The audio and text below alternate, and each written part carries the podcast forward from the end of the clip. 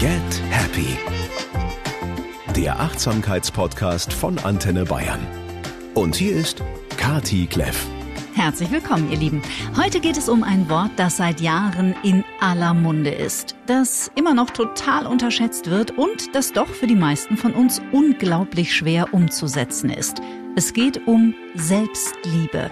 Tja, was ist eigentlich Selbstliebe? Reicht es wirklich aus, sich einfach jeden Morgen und jeden Abend selbst im Spiegel anzuschauen und sich dreimal hintereinander zu sagen, ich liebe mich? Hm. Schön wär's. Wenn es bei einem von euch äh, nachhaltig geklappt hat, dann schreibt mir bitte gerne eine Mail. Um sich selbst zu lieben oder doch wenigstens zu mögen, muss man nämlich erst einmal verstehen, warum man es nicht tut. Man muss begreifen, welche Kräfte im Unterbewusstsein dagegen wirken und was Dutzende von unbewussten Prägungen damit zu tun haben, die wir ausnahmslos alle als Kinder erfahren haben. Und zwar nicht, weil unsere Eltern so blöd waren, sondern weil sie Menschen sind und viele Dinge einfach nicht besser wussten. Zum Glück hat die Wissenschaft dazu heute unglaublich wertvolle Erkenntnisse gesammelt, die noch viel, viel mehr und lauter in die Welt getragen werden sollten.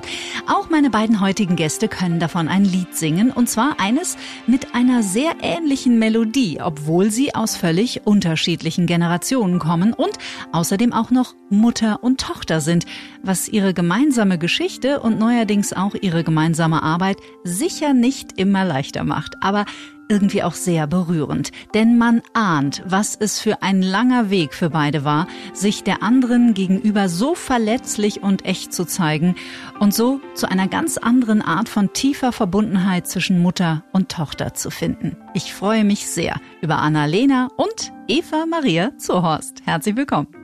Ja, wir freuen uns auch. Wir freuen uns sehr sogar. Eine ganz neue Situation für die ganze Familie, wenn Mama und Tochter plötzlich zusammen Interviews geben, oder? Also für mich ist das generell ja sowieso alles neu mit Interviews geben und dann auch noch zusammen, das ist schon, das ist schon was anderes. Wobei ich sagen muss, also wenn ich an meine ganzen Ängste vor dem Mikrofon denke, die waren echt gewaltig und wenn ich sehe, wie Annalena da mit umgeht, finde ich schon cool. Es gibt einen Grund, warum wir mit euch beiden sprechen, denn ihr habt ein wundervolles Buch zusammen verfasst. Wenn ich mich nicht liebe, wie soll mich jemand anders lieben? Und Annalena, ich würde mal mit dir beginnen und gleich mal zum Einstieg mit einem großen, vermutlich grassierenden Vorurteil gleich mal aufräumen. Nur weil man als Kind von zwei der bekanntesten deutschen Paarcoaches aufwächst, heißt das nicht, du hast die Erleuchtung schon in der DNA abgelegt gehabt. Du hast auch einen ganz schönen Weg hinter dir, gell? Ich würde auch nicht sagen, dass ich das in der DNA habe. Ich hatte halt irgendwann das Glück, als ich dafür empfänglich war, dass ich da zwei Leute hatte, die ich fragen konnte und die mir geholfen haben. Ähm, aber ich bin, ich bin sicherlich nicht anders als andere auf die Welt gekommen und ich hatte sicherlich genauso viele Probleme, wie das jeder andere kennt. Beziehungsweise wir als Familie hatten wahrscheinlich auch genauso viele Probleme wie die meisten anderen Familien. Wir sind ja auch mhm. nicht Paarcoaches geworden, weil es bei uns so glatt lief, sondern wir sind ja Paarcoaches geworden, weil wir so viel Stress hatten und den hat Annalena reichlich, als sie klein war, abgekriegt. Mhm. Es gibt ja ganz viele Einblicke in diesem Buch über euren gemeinsamen Weg auch. Ich bleib noch mal bei dir, Annalena. War diese diese Reflexion deiner Mutter für dich eher Fluch oder eher Segen? Ähm, beides. Also manchmal habe ich mir natürlich gewünscht, dass wenn ich nach Hause komme und sage, die ist so blöd, der ist so blöd, das ist so gemein, dass meine Mutter einfach sagt, ja, völlig richtig, total blöd von denen. Und manchmal hätte ich mir gewünscht, dass ich nicht alles reflektieren muss.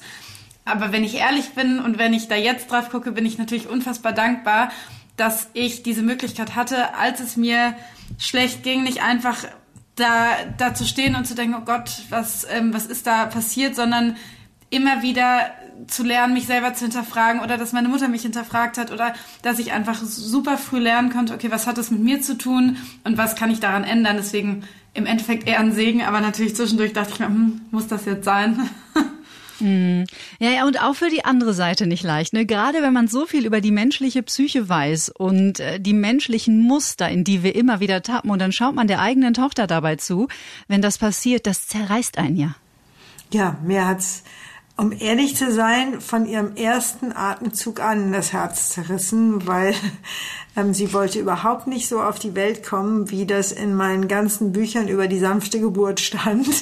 Und so haben wir beiden wirklich vom ersten Moment an den glatten Weg, den ich verstanden hatte, nicht gelebt. Und ich, ich kann nur heute sagen, Halleluja, gut, dass das nicht glatt gelaufen ist, sondern dass wir diesen, dieses Abenteuer, was wir irgendwie geschenkt gekriegt haben als Mutter und Tochter, dass das ähm, ja so viel Platz hat. Also ich kann das sage sag ich wirklich mhm. nicht verklärt. Das ist echt ein Abenteuer gewesen, unser Weg.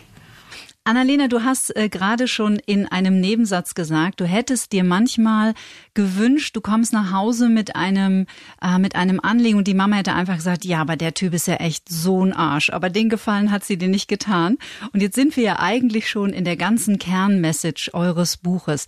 Vielleicht mal als Einstiegsfrage an dich. Was war deine eigene ganz persönliche Definition von Selbstliebe oder gab es die überhaupt? Konntest du was damit anfangen?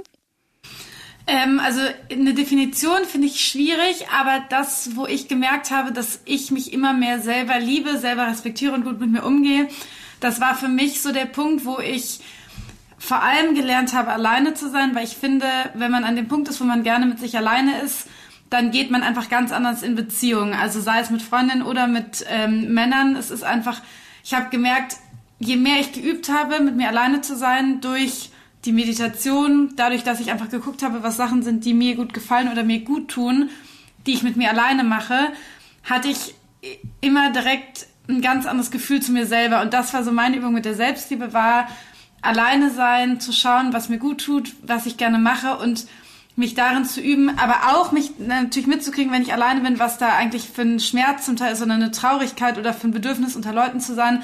Aber die größte Übung zum, für mich zur Selbstliebe war, mit mir sein, auszuhalten, was da für Gefühle hochkommen und daraus was zu machen und dadurch so ein Gefühl der Selbstliebe mir gegenüber immer mehr aufzubauen. Hm. Eva Maria Zuhorst, warum ist das so schwer für uns, diese Gefühle auszuhalten, wenn die hochkommen? Warum lenken wir uns lieber mit, übrigens auch noch in meiner Generation, mit Tinder ab? Zum Beispiel ist ja so ein Klassiker.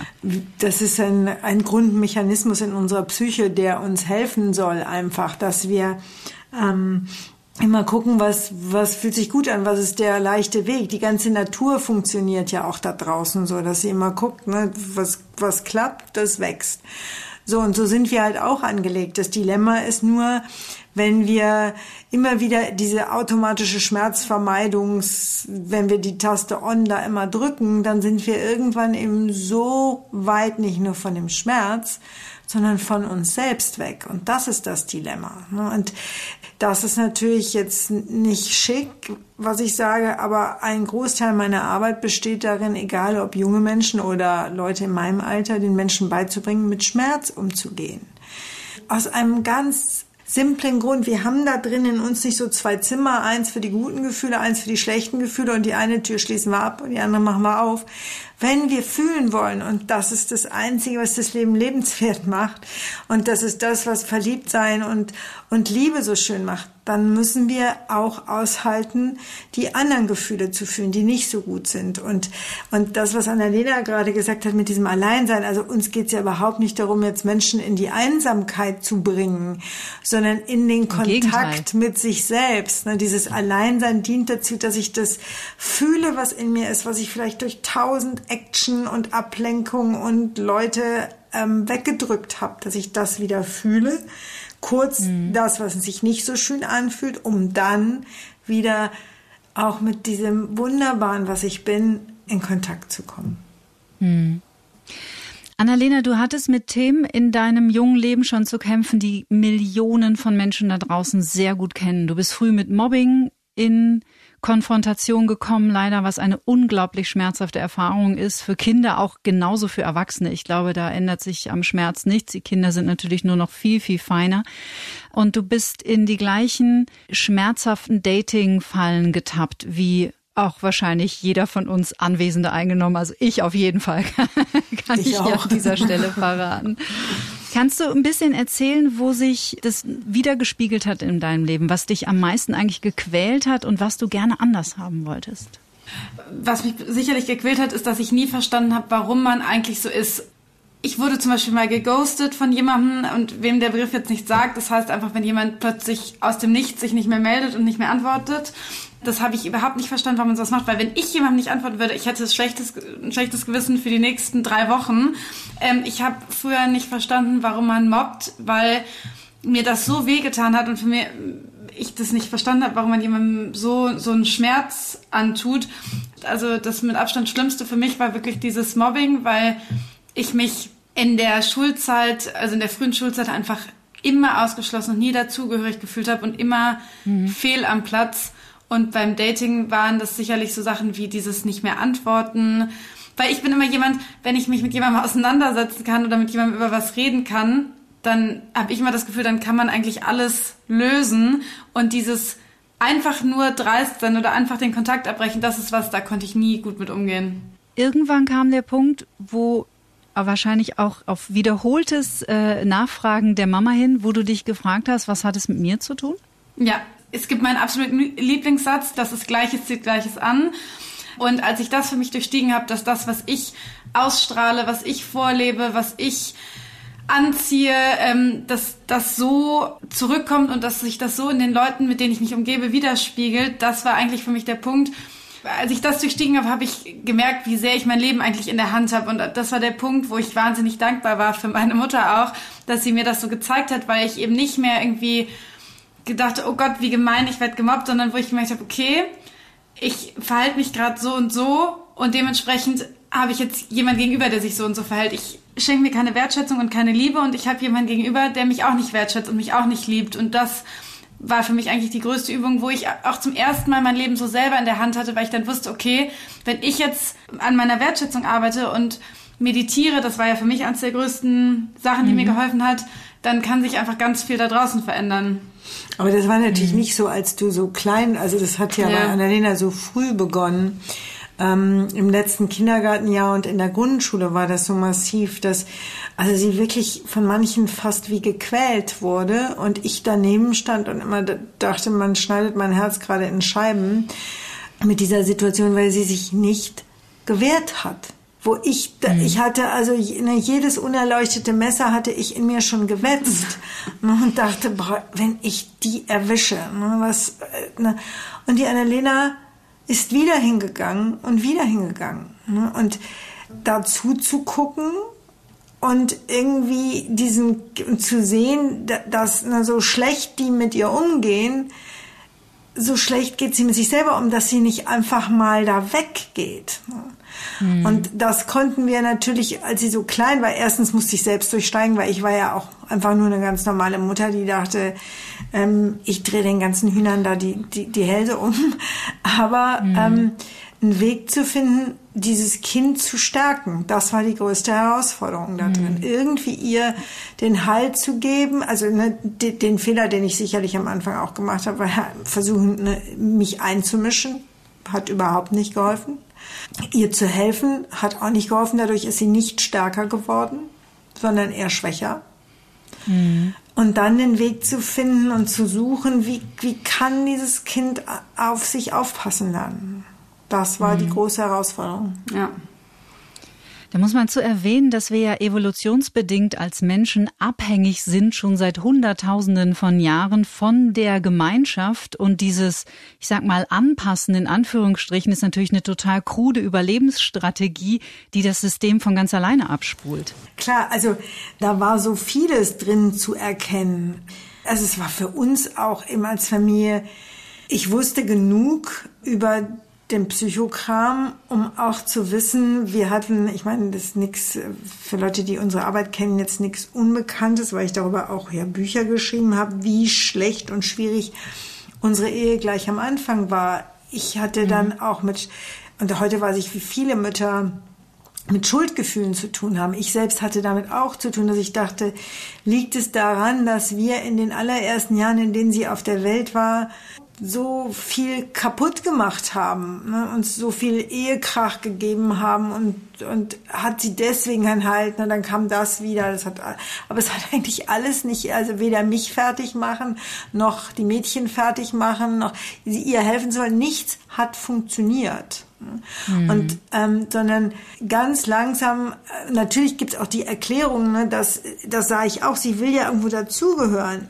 Aber Fakt war, ich begriff, so wie sie das will, kann sie nicht dazugehören. Ich sah immer mhm. wieder eine Sache, sie muss sich selbst aushalten lernen, koste es, was es wolle. Das war das Riesending, das ich sehen konnte und ich wusste nicht, wie ich es ihr nahebringen sollte. Und das war auch das mit dem, was ich eben mit dem Alleinsein meinte, dieses sich selber aushalten lernen und zu merken, wo man eigentlich steht, weil man kann sich irgendwie immer so leicht was vormachen und durch dieses ähm, Alleine sein und sich aushalten lernen, weiß man irgendwie ein bisschen besser, wo man gerade steht und wo man eigentlich anfangen muss, wenn man eine Veränderung will.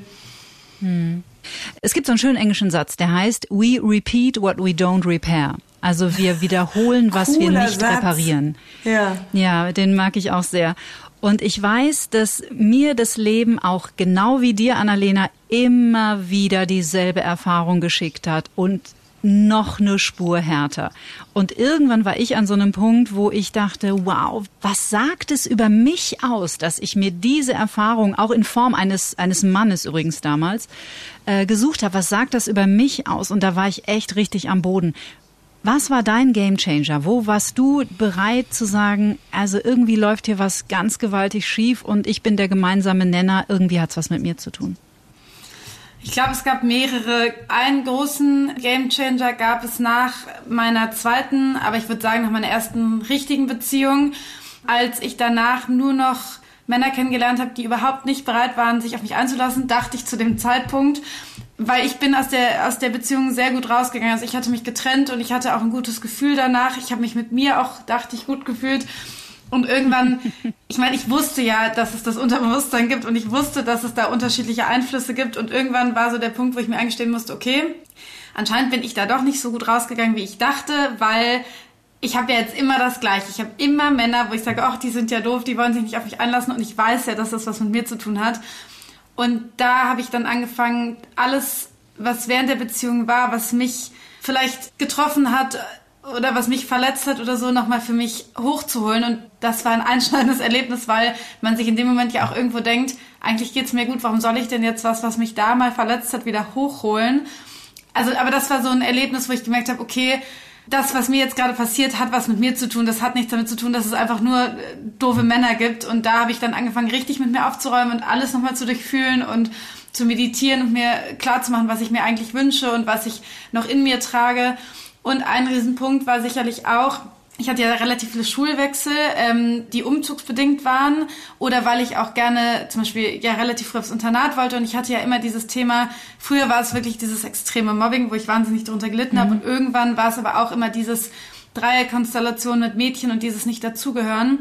Und irgendwann mhm. gab es so den Punkt, wo ich mir dachte, das kann jetzt einfach nicht mehr sein, weil es gibt unterschiedliche Schulen, unterschiedliche Standorte. Also es wird schon irgendwie was mit mir zu tun haben. Das war wieder der gleiche Punkt, wo ich gemeint habe, okay, da habe ich es noch nicht so mit mir ausgemacht wie nach dieser Beziehung, sondern da bin ich dann so richtig offensiv in die nächste Freundschafts-Schulphase reingegangen. Oh, ich weiß noch ein Erlebnis, ich weiß noch, da ging sie auf eine Schule auf, die wollte sie unbedingt gehen.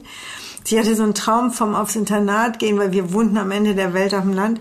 Und ich wusste jetzt, sie hatte schon Grundschule, Gymnasium, sie hatte schon alles Mögliche und noch ein Gymnasium durch einen Umzug hinter sich. Und wir, wir, wir brachten sie zum Eingang von, diesem, von dieser Wunschschule. Und das war sowieso ein Riesending, weil wir wussten, wir lassen das Kind jetzt da.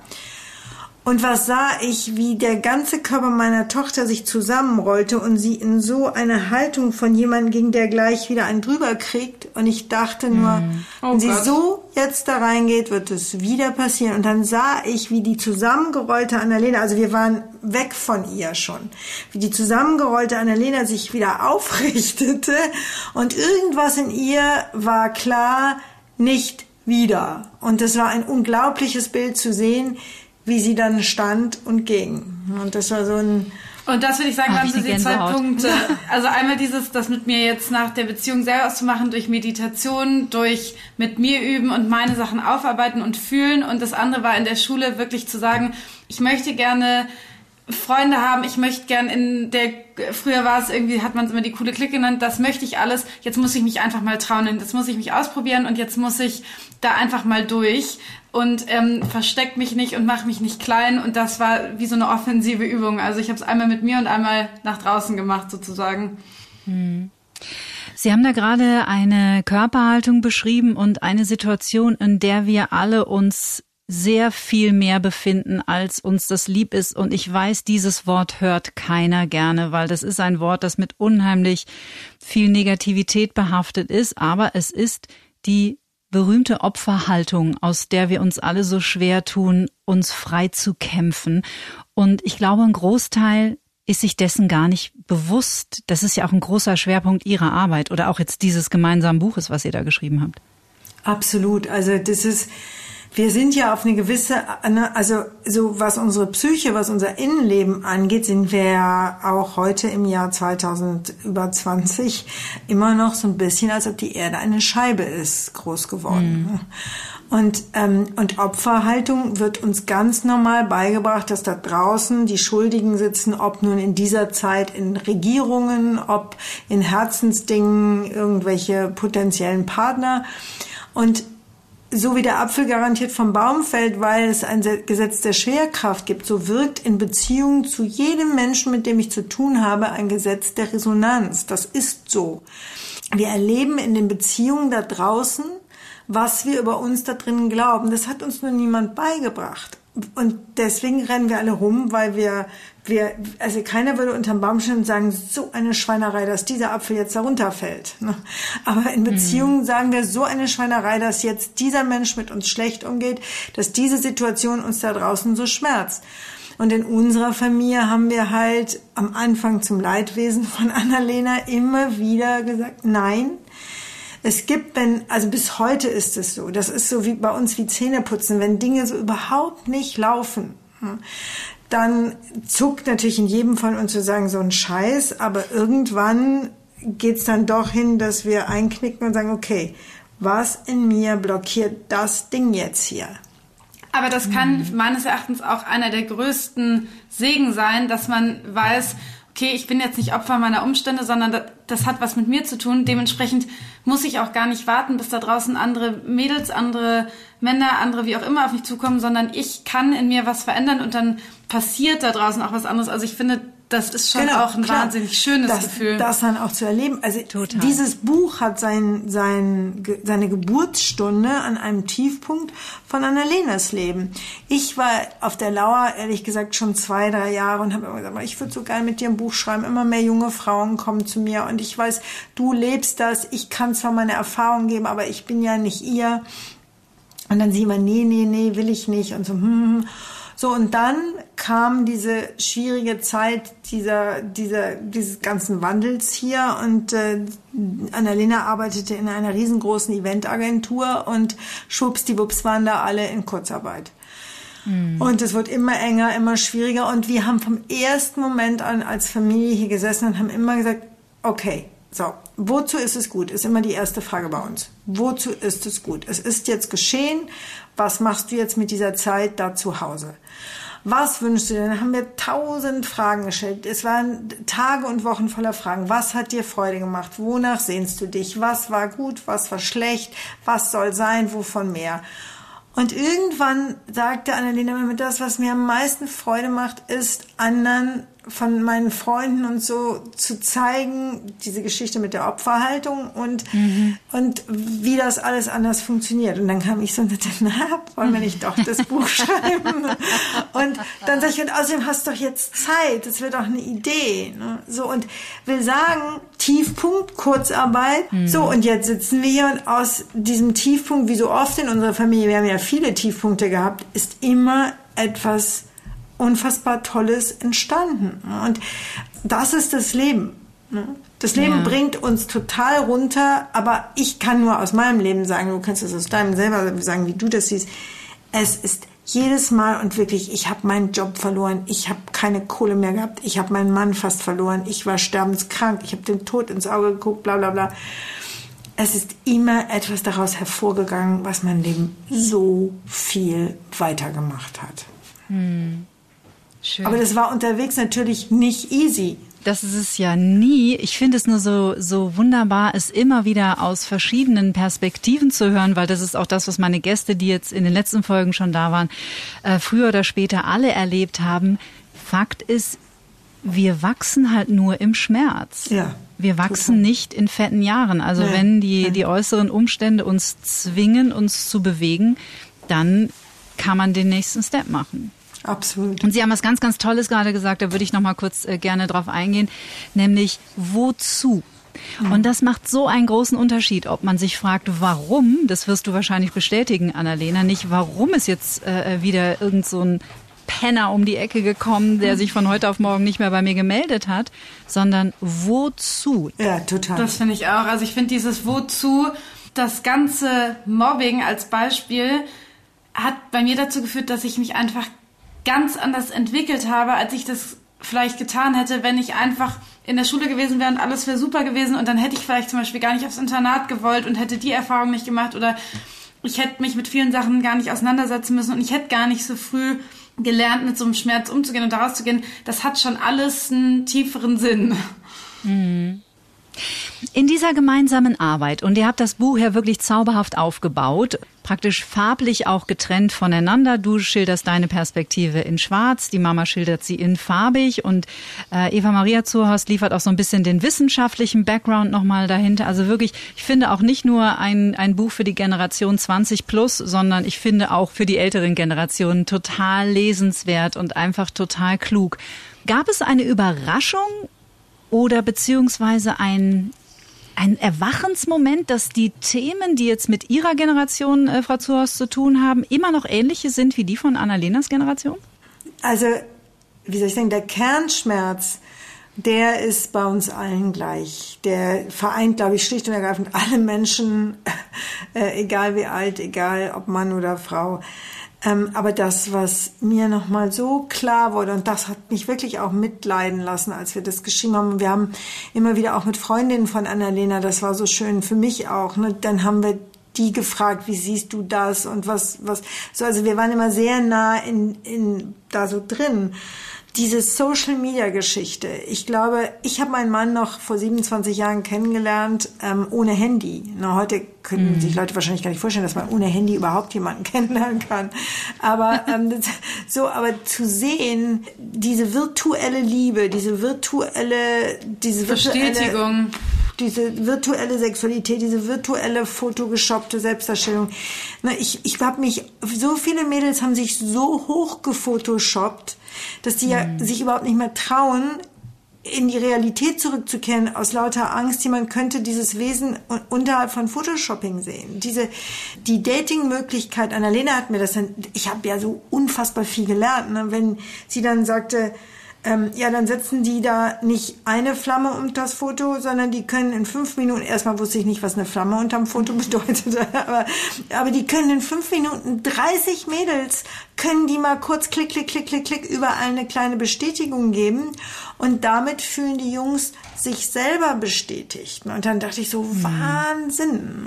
Aber trotzdem sagst du auch, wie viele Themen sich bei dir aus, früher aus der Praxis oder jetzt mit den Frauen mit meinen Themen von, von meinem Alter überschneiden. Ich sag ja, die Kernthemen sind bei uns allen die gleichen. Ja. Aber eure mhm. besondere Situation, dass auf der einen Seite Beziehung scheinbar so leicht scheint und ja. so schnell und auf der anderen Seite in Wahrheit dieser ganze reale Mensch überhaupt nicht hinterherkommt. Das Beziehungsleben, das wird ja in deiner Generation nicht anders sein, Annalena. Das ist so schnelllebig geworden. Da geht man dreimal mit jemandem aus und dann geht man vielleicht zweimal mit dem ins Bett und dann ist man zusammen. Äh, nicht nur das, ich finde auch, dass diese in Anführungsstrichen Vielfalt an Möglichkeiten oder Auswahlmöglichkeiten, also ich meine, ich bin, was Gott, 0,0 der Mensch, der sagt, oh Gott, die blöden Typen. Aber wenn ich sehe, wie viel Typen mit Tausenden von Mädels irgendwelche Nachrichten hin und her schreiben, äh, man hat ja irgendwie das Gefühl, man kann eigentlich die ganze Zeit jemanden haben und man hat ja überhaupt nicht mehr dieses Gefühl, okay, ich würde mich jetzt gerne auf die eine Person festlegen. Also ich sehe das auch so, dass es total schnell geht, jemanden kennenzulernen und dann ist man plötzlich zusammen.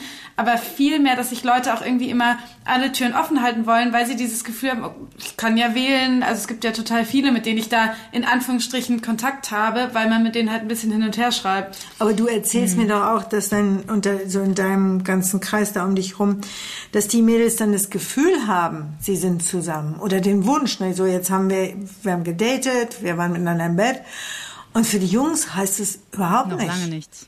Weil es halt genug Alternativen auch äh, gefühlt gibt. Und wie oft du mir erzählt hast und auch deine Freundin, dass es total normal ist, dass er mit der einen sich trifft und ins Bett geht und auch parallel mit der anderen. Und also so und ich dann so okay.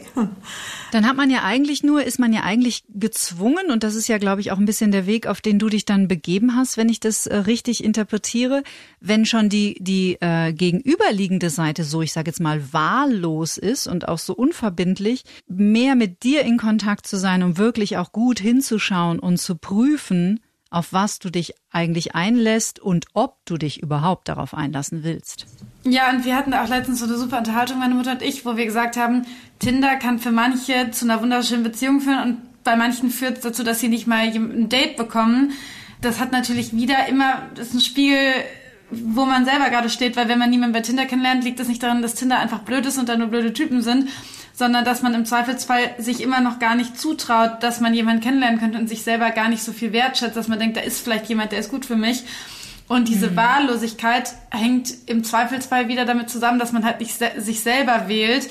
Und das, glaube ich, war echt so ein Punkt, an dem ich lange rumprobiert und gemacht und wie gesagt vor allem meditiert habe, dass ich mich selber wähle, dass ich mich für dieses Alleinsein im Sinne von Zeit mit mir verbringen entschieden habe und dass ich mich immer wieder dafür entscheide, genau dieses Thema Wahllosigkeit ist, wenn jemand mich nicht wählt, dann im Zweifelsfall, weil ich mich selber nicht wähle. Und da habe ich dann angefangen zu üben, was es heißt, jetzt will ich mich selber wählen, jetzt jetzt nehme ich mir Zeit für mich, jetzt tue ich mir gut. Und jetzt gehe ich eben nicht auf Dates, wo ich eigentlich wahrscheinlich vorher schon weiß, dass das nicht der richtige für mich ist oder nicht das ist, was ich eigentlich will.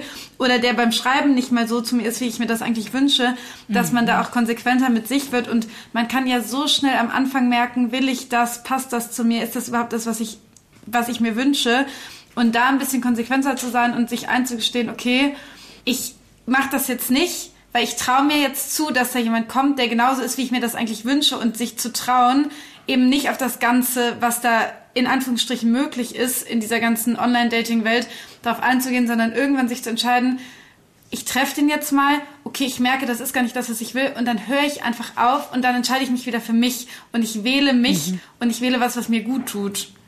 Ich habe das erst bei Annalena ehrlich gesagt einen so einen Mechanismus begriffen in, den Gesprächen mit ihr und auch mit ihren Freundinnen, wie sehr die Mädels, also ne, ich habe mich dann an mich selber erinnert, aber das damals war mir das gar nicht klar, was da genau geschieht. Die sind die ganze Zeit damit beschäftigt, jemand zu werden, den jemand anders gut finden soll. Und damit sind sie die ganze Zeit von sich weg was ich so stark merke, ist, dass ähm, die meisten Frauen die ganze Zeit dabei sind, will der mich und überhaupt nicht sich fragen, will ich den, weil man als Frau hat immer so ein bisschen das Gefühl hat, okay, ich muss jetzt, das, ich muss mich jetzt freuen, wenn da jemand ist, der irgendwie süß mit mir ist. Und das ist auch so was, was ich so stark üben musste. Will ich den, will ich den, mich immer wieder zu fragen, was will ich eigentlich?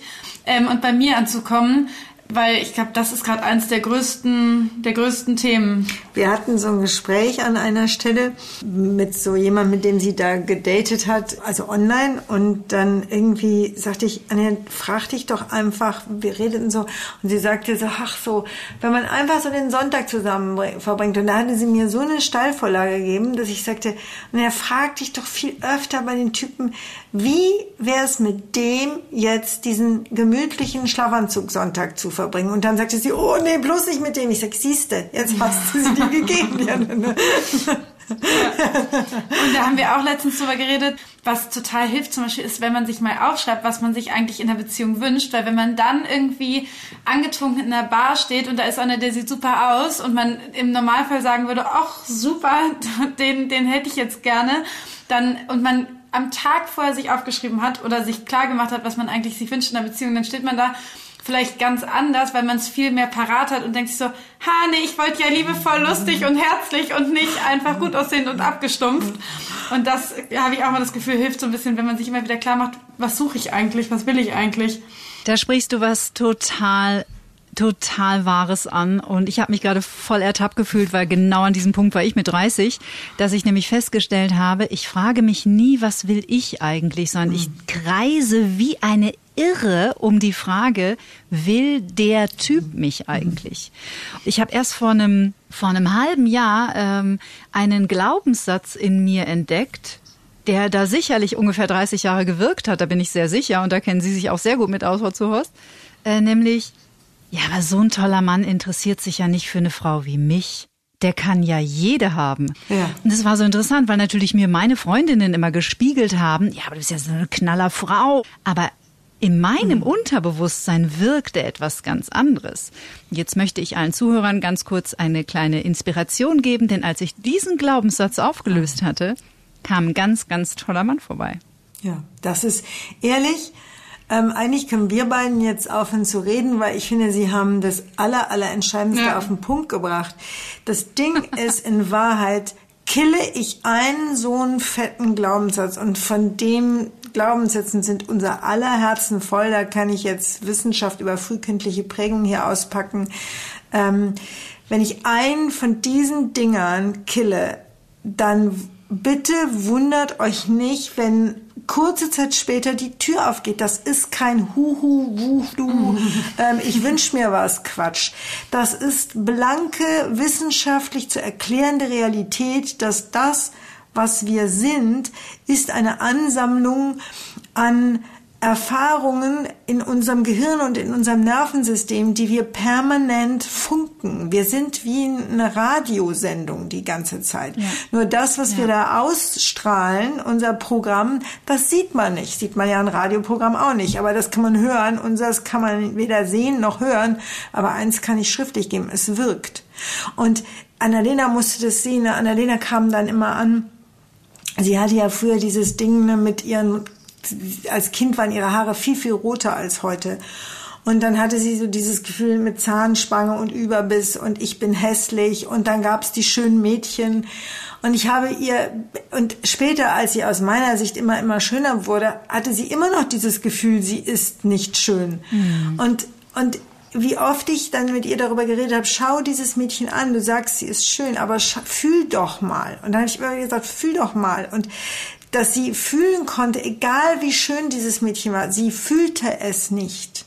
Mhm. Und der Dreh- und Angelpunkt ist, wenn ich es fühle, verändert sich mein Leben. Und deswegen sind wir beiden diese Oberstaubsaugervertreter in Meditationssachen geworden. Ne? Mhm. Weil ich einfach weiß, diese moderne Art der Meditation, die ja nicht einfach nur ist, dass man still auf dem Bänkchen hockt und ähm, inneren Frieden findet, den findet man da auch, sondern dass wir in der Lage sind, in unserem Gehirn, in unserem Nervensystem, in unserem, in unserer Biochemie äh, für Veränderungen zu sorgen, dadurch, dass wir in unserem Inneren in einen entspannten Zustand jenseits von unserem Alltagsbewusstsein hinuntersinken und da etwas Neues fühlen, etwas Neues denken, dass wir sozusagen jenseits der Realität, in der wir gerade leben, die vielleicht doof ist, wo keiner ist, entdecken, boah, so ein fetter Glaubenssatz wirkt in mir, Kathi Kleff, in mir, Eva Zuhorst, in mir, Annalena Zuhorst. Ich entdecke das Zeug, weil ich nicht mal bei mir bin. Und was will ich eigentlich? Und wenn ich anfange, das wieder und wieder in Stille in mir zu fühlen und zu denken, was ich will und wovon ich träume, dann fängt es an, in meinem Gehirn, in meinem Nervensystem, in meiner Biochemie, in meinem Körper, in meine Erfahrungswelt zu kommen. Das mhm. ist Wissenschaft und kein Huhu. Wir könnten alle gerade unseren persönlichen und äh, globalen Lockdown nutzen, um uns und diese Welt zu verändern. In uns. Das kann man messen. Es gibt ja. so eine winzig kleine Studie. Sie haben Menschen zwei Gruppen hingesetzt. Eine haben eine Tonleiter, die nicht Klavier spielen konnten, im Kopf. Die haben so ein Video gesehen, wie einer immer so eine Tonleiter mit den Fingern spielt.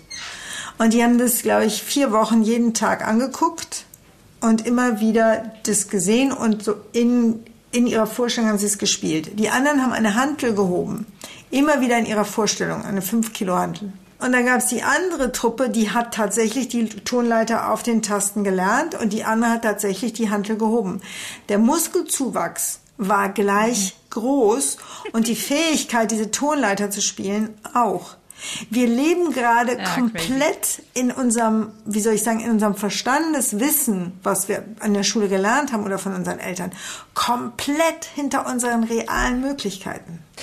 Also Annalena, jetzt hast du das ja erfahren und äh, ist natürlich auch die letzten Jahre häufig gehört, auch wenn es dich, äh, man hat ja auch so ein bisschen so Widerstand in sich, also jetzt nicht nur, glaube ich, zwischen Eltern und Tochter, sondern ich weiß, dass auch äh, vor vielen Jahren auch immer wieder Freundinnen zu mir gekommen sind und mir irgendwas empfohlen haben. Und äh, ich glaube, Sie sagen das an einer Stelle äh, in dem Buch, Frau Zuhorst, je mehr ich etwas wollte, dass mein Mann verändert, umso weniger hat das getan. Und das war zwischen euch beiden ja vermutlich nicht anders. Jetzt würde mich mal interessieren, wie, wie reagieren denn deine Mädchen Mädels auf deine Entwicklung? Sind die aufgeschlossen oder? Am Anfang eher skeptisch, aber ich glaube, das ist immer das Gleiche. Das war mit meiner Mutter und mir genauso wie bei meinem Vater und meiner Mutter.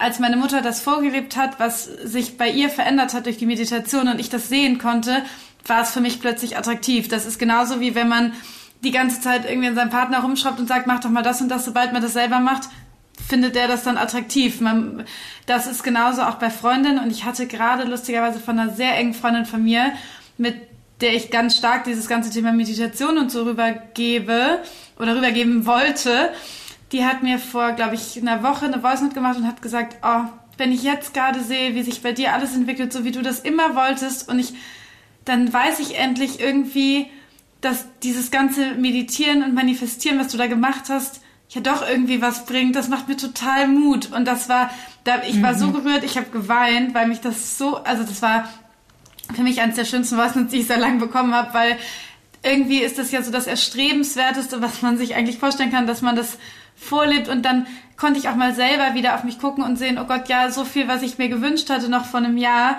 klappt jetzt gerade immer mehr und äh, wird jetzt gerade immer mehr real. Und ich glaube, das ist einer der größten Punkte, wenn man es vorlebt und wenn man es für sich macht, gar nicht für andere, wenn man das für sich macht und lebt und ausstrahlt und tut und wie auch immer, dann wird es irgendwie auch angenommen und gesehen. Ja, und warum soll ich jemandem folgen, der das einfach null ausstrahlt? Ne? So Lehrer, die dann früher ja, uns irgendwas über das Leben erzählen wollten und als Autorität da standen und man einfach nur dachte, du, nee, du bist einfach ein Idiot. Ne? Also warum soll ich dir folgen? Und das ist, glaube ich, das Große, das ist aber auch das Spannende an diesem Weg. Ich muss quasi zu der Person werden, die ich sein will ich muss die werden. Ich muss die weder mir wünschen, noch muss ich die erzwingen, noch muss ich mich abrackern. Wenn ich in mir diese Veränderung werde, dann strahlt es auf alle aus und die wollen auch, dass es, ähm, das, also als, ne, ich bin ja die uralte Paarcoach-Frau das ist das ganze Gesetz von Beziehungen. Ne? Also mein Mann hat mhm. mir einen mhm. Vogel gezeigt, als ich ihm in diesen schwierigen Jahren mit diesen Büchern gekommen bin. Ne?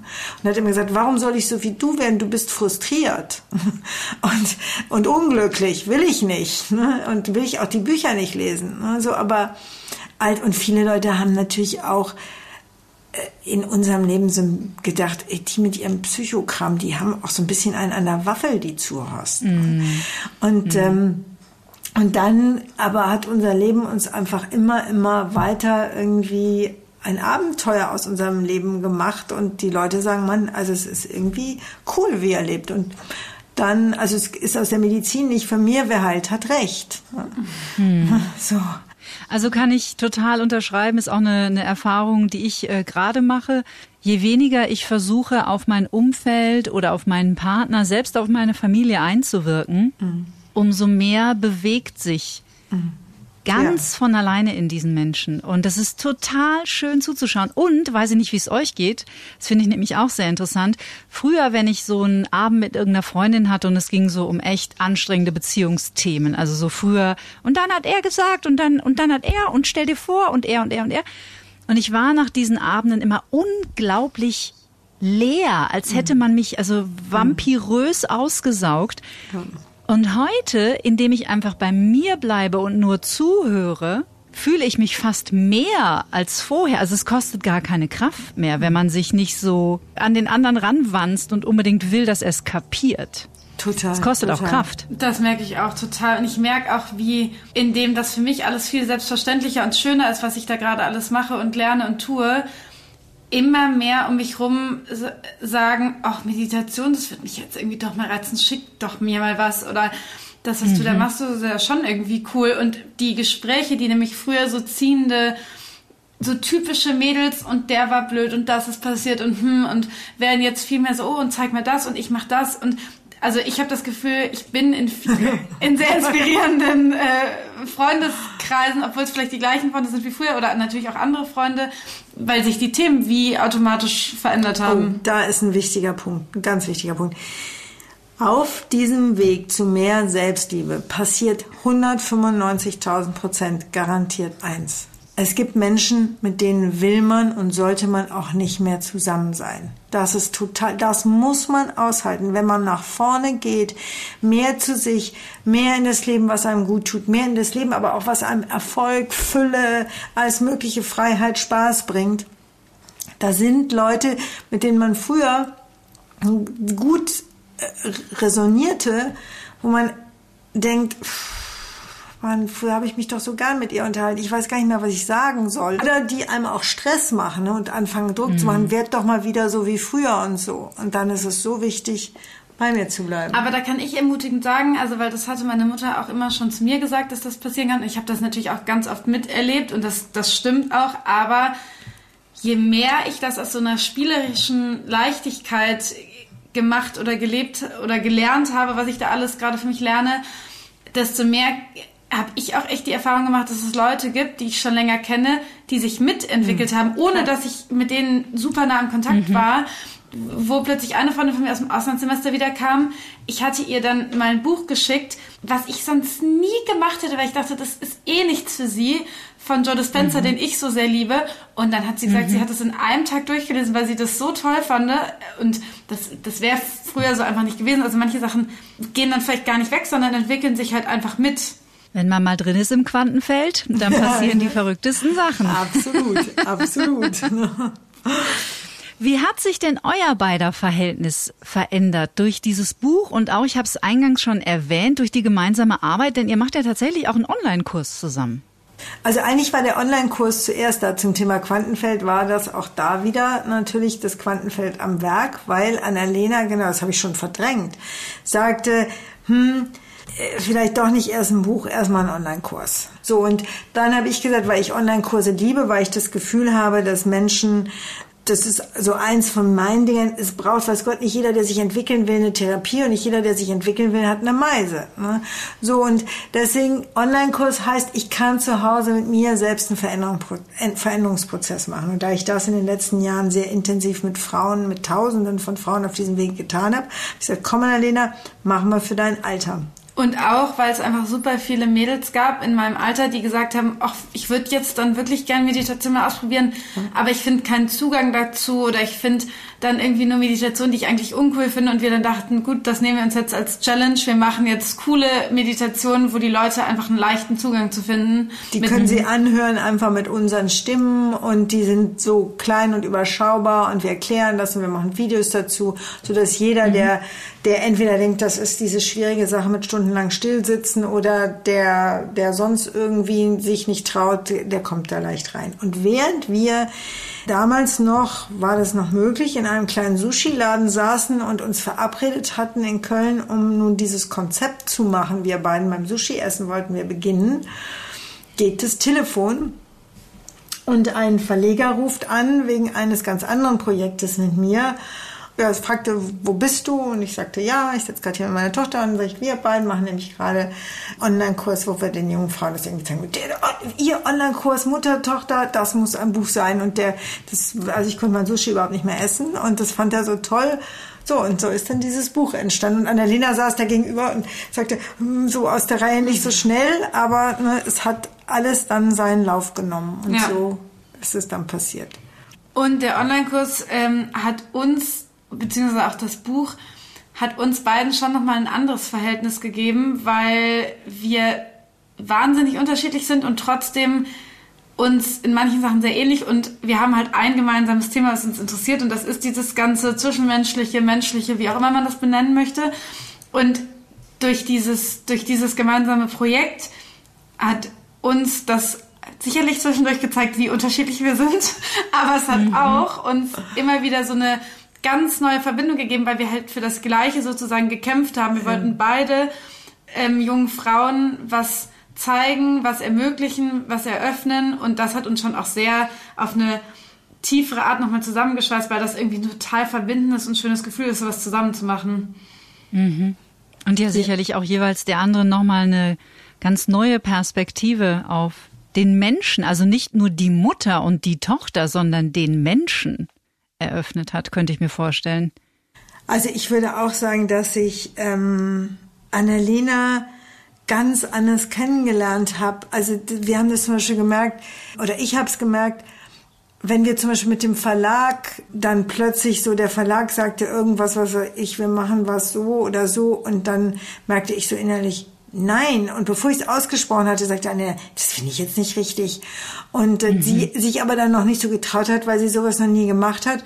Und wo wir dann plötzlich so miteinander in so einem für mich ganz schönen Sinne kämpferisch um die Sache wurden. Mhm. Und, ähm, und ich sie dann auf eine Art und Weise erlebte, ähm, also das, was sie in ihrem Beruf bisher gemacht hatte, das habe ich höchstens von ihr erzählt bekommen oder ich habe Zeugnisse gelesen. Mhm. Ähm, aber jetzt sah ich, so meine Tochter an einer bestimmten Stelle, wo ich dachte, wow, da, meine Güte, große Klarheit. Und das mhm. fand ich toll. Also da habe ich wirklich die erwachsene Partnerin in diesem Projekt kennengelernt. Vielleicht kurz, Sehr nicht wertvoll. nein, nicht nein gegen den Verlag, sondern da ging es ja eher um Ja für was, was wir unbedingt wollten. Genau. Also das klang genau. jetzt nein, nein, nein, nein. Es ging ähm, immer wieder unterwegs, auch so, wenn wir mit der Sache beschäftigt waren wie es ihr dann um was ging, was ihr vor dem Herzen wichtig war. Und das hatte ich bei ihr so live noch nicht erlebt, bei mir mhm. selbst schon. Und dann merkte ich auch, mhm. wenn es bei Annalena im Herzen nicht richtig ist, dann ähm, muss einer schon was dagegen halten. Das, fand ich das ist ja auch so ein bisschen der Prozess, ne? Also auch das eigene Kind als Erwachsenen zu sehen und mhm. nicht mehr nur als das Kind und auch fürs Kind der Entwicklungsprozess. Ich bin eben keine vier Jahre alt mehr und muss der Mama gefallen, sondern ich bin eine gestandene Frau und ich mache meinen Job und ich wupp das Ding hier. Das war auf jeden Fall ein Riesenpunkt, weil man ja es schon auch irgendwann wie immer angenehm findet, dann sich manchmal zu Hause wie die vierjährige Tochter zu fühlen die, ähm, um die sich gekümmert wird. Aber doch, das war irgendwie ein schönes Gefühl, dann auch miteinander und voreinander und füreinander da in so seine eigene Kraft irgendwie zu kommen, nicht als Tochter, sondern als erwachsene Person. Annalena und Eva Maria Zurhorst. Wenn ich mich nicht liebe, wie soll mich jemand anders lieben? Das ist nämlich die alles entscheidende Frage, meine Lieben, um die es sich dreht, wenn ihr in einer zufriedenen Partnerschaft sein möchtet.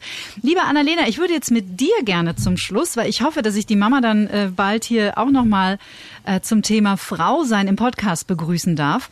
Ich würde dir Sätze beginnen vorzulesen und würde dich bitten, die einfach zu vervollständigen.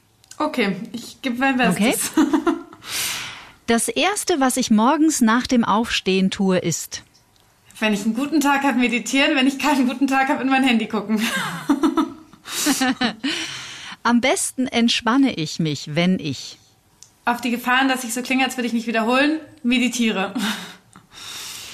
Meinem inneren Schweinehund begegne ich, indem ich einfach mit mir selber bin und mich für mich entscheide und es einfach nur fühle, was da gerade ist.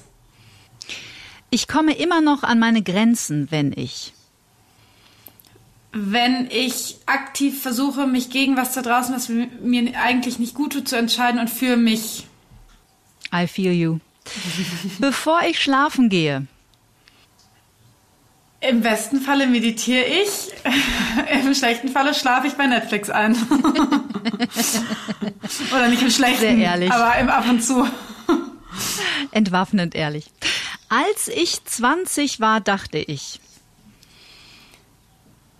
dass es alles wahnsinnig schwer ist und dass die anderen es mir schwer machen und ähm, dass eigentlich alles da draußen irgendwie alles verkompliziert und ähm, ja. Ich wünschte manchmal, ich hätte früher gewusst, dass dass eben nicht alles da draußen schwer ist und schwierig ist und alle anderen schwierig sind, sondern dass ich die Umstände alle selber verändern und in der Hand habe. Was diese Welt dringend braucht, ist, dass junge Frauen ihre Naivität, nenne ich das immer so ein bisschen, ablegen und wissen, sie sind eben nicht Opfer ihrer Umstände und da sind nicht irgendwelche blöden Leute um sie rum, sondern sie haben alles selber in der Hand und sie müssen gerade gar nicht sich hingeben und sagen, ach, ist das alles doof, sondern sie können das alles selber in die Hand nehmen. Achtsamkeit bedeutet für mich, für mich zu sorgen und mir Zeit für mich zu nehmen. Und dann aufzuräumen, wenn es meine Mutter sich wünscht. und das letzte Liebe ist ein ganz nahes, wunderschönes Gefühl, was aber auch mit viel, viel damit zu tun hat, dass man seine eigenen Ängste anguckt, dass man die nicht auf seinen Partner oder auf seine Freundin projiziert, sondern dass man sowohl mit sich in der Liebe ist, wie auch mit dem anderen. Wunderbar. Vielen, vielen Dank, Annalena. Für dich alles Gute, natürlich für die Mama auch. Ich hoffe, euch hat es auch ein bisschen Freude gemacht. Sehr viel Freude. Und, oh, es war ganz schön. Ja. Ich finde, ihr macht das ganz toll im Duo. Weiter so. Alles Gute. Dankeschön. Ja, danke. Tschüss. Der große Charlie Chaplin soll zu seinem 70. Geburtstag ein weltberühmtes Gedicht geschrieben haben, das folgendermaßen losgeht. Als ich mich wirklich selbst zu lieben begann, konnte ich erkennen, dass emotionaler Schmerz und Leid nur Warnung für mich sind, gegen meine eigene Wahrheit zu leben. Heute weiß ich, das nennt man authentisch sein. Ich glaube, authentisch zu sein ist ein sehr hehres Ziel, das man aber nicht über Nacht erreicht. Es ist ein Prozess und ein nicht immer bequemer Weg, den es sich aber sehr zu gehen lohnt, in kleinen Schritten und ganz sanft und geduldig mit sich selbst. Auch das ist Selbstliebe. In 14 Tagen geht's hier weiter. Ich freue mich auf den Schlafcoach Chris Surell. Jeder zehnte Mensch in Deutschland leidet unter schweren Schlafstörungen.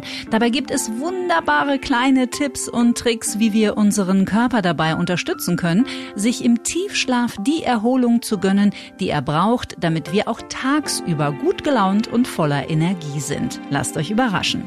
Bis dahin bleibt zuversichtlich und neugierig und wenn euch dieser Podcast gefällt und inspiriert, dann sagt es gerne weiter. Vielen Dank. Alles Liebe. Get Happy. Der Achtsamkeitspodcast von Antenne Bayern.